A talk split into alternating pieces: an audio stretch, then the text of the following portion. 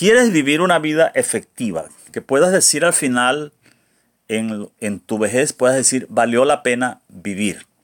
Logré mis objetivos, logré mis sueños. ¿Quieres ser efectivo en la vida? Necesitas tener una visión para una vida efectiva. Tener una visión es tener un sueño de quienes queremos ser, dónde queremos estar, con quienes queremos estar, eh, cuál va a ser el diseño de mi familia, de mi emprendimiento, cómo voy a hacer con mis talentos, mis capacidades y con todo lo que Dios me ha dado para la vida. Es, es importante tener una visión. Es, vamos a estudiar a David un poco. El rey David es un hombre visionario, uno de los hombres más visionarios, visionarios del Antiguo Testamento y de la historia bíblica y de la historia de la, de la historia de la humanidad también. David le tocó la tarea el desafío de organizar al pueblo de Israel y logró convertir al pueblo de Israel en una nación próspera, organizada, con relaciones internacionales exitosas, con poderío militar. Eh, David fue una influencia muy poderosa, fue una verdadera bendición para el pueblo de Israel. Estudiar a David, estudiar su historia, estudiar los libros de crónicas, eh, y vamos a leer un trozo del libro de uno de sus libros, es estudiar planificación, planeación estratégica, es estudiar visión y es, animarse eh, desde el principio. Yo me, permito leer un trozo de, de, un episodio de la vida de David cuando le tocó entregar el trono a su hijo Salomón para la construcción del templo, entregarle los planos y todo. Él le dice estas palabras que están en, la, en el primer libro de Crónicas, el capítulo 28, a partir del versículo 19. Todo esto, dijo David, ha sido escrito por revelación del Señor para darme a conocer el diseño de las obras. Además, David le dijo a su hijo Salomón, sé fuerte y valiente y pon manos a la obra. No tengas miedo ni te desanimes, porque Dios el Señor, mi Dios, estará contigo. No te dejará ni te abandonará hasta que hayas terminado toda la obra del templo. Aquí tienes, aquí tienes la organización de los sacerdotes y de los levitas para el servicio del templo de Dios. Además, Contarás con la ayuda voluntaria de expertos en toda clase de trabajo. Los jefes y todo el pueblo estarán a tu disposición. A Salomón le correspondió la desafiante tarea de suceder a su padre David, un hombre muy completo, muy organizado y que logró convertir el, país en, un estado, un estado organizado, unido.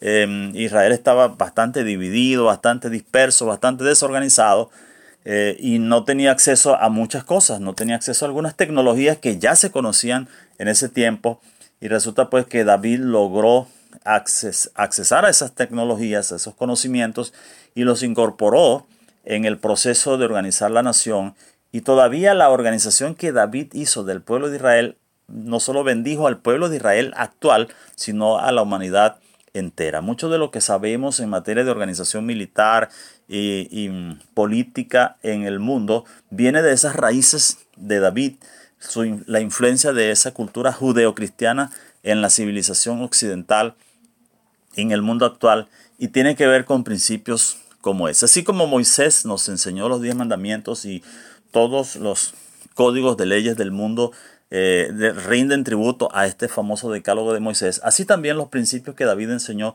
han marcado la vida de los países organizados del mundo entero. Em, entonces David es un ejemplo interesante y este episodio nos va a dejar algunas lecciones eh, muy buenas para nosotros. Pero pensando en eso de que los, eh, nosotros debemos estar, debemos pensar, ¿qué va a ser de mi vida? Todos los cristianos tenemos un deseo o debemos tener un deseo de ser útiles y efectivos en la vida. Es decir, que cuando hayamos terminado podamos decir que valió la pena, que nuestra vida sirvió para algo, nuestro paso por esta tierra sirvió para algo, porque somos peregrinos, vamos de paso, que pudimos contribuir a, añadir algo a la historia, a la educación, a la medicina, a la teología, a la ingeniería, a, lo que sea pero a al quehacer humano.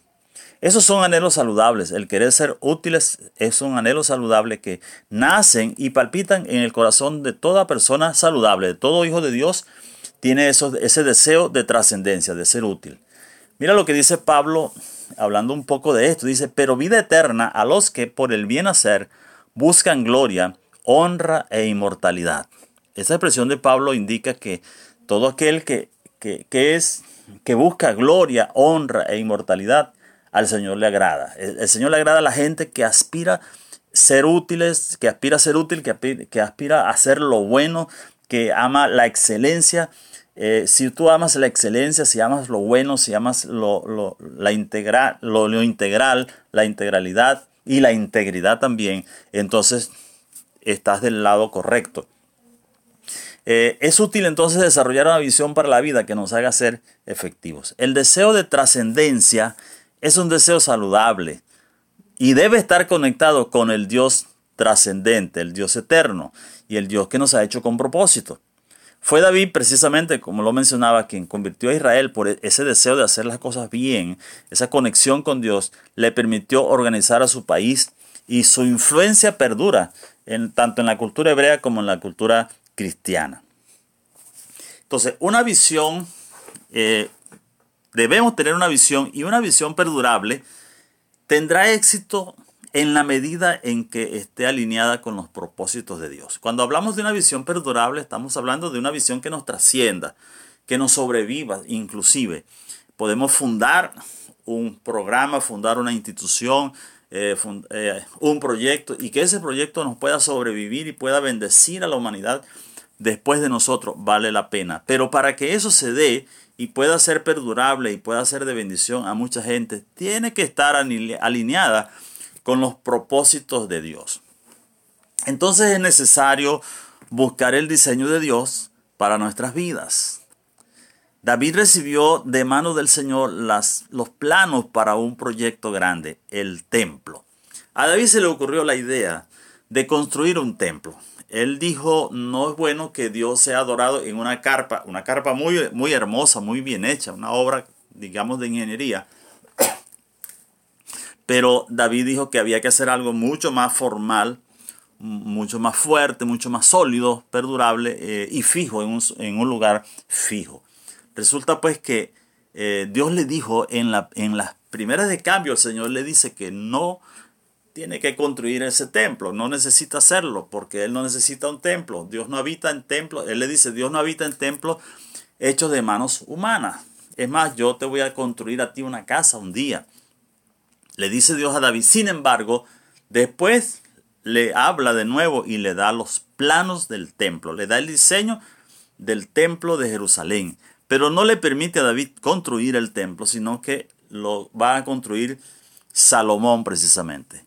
Pero David recibió todos los planos y todo el diseño con detalle.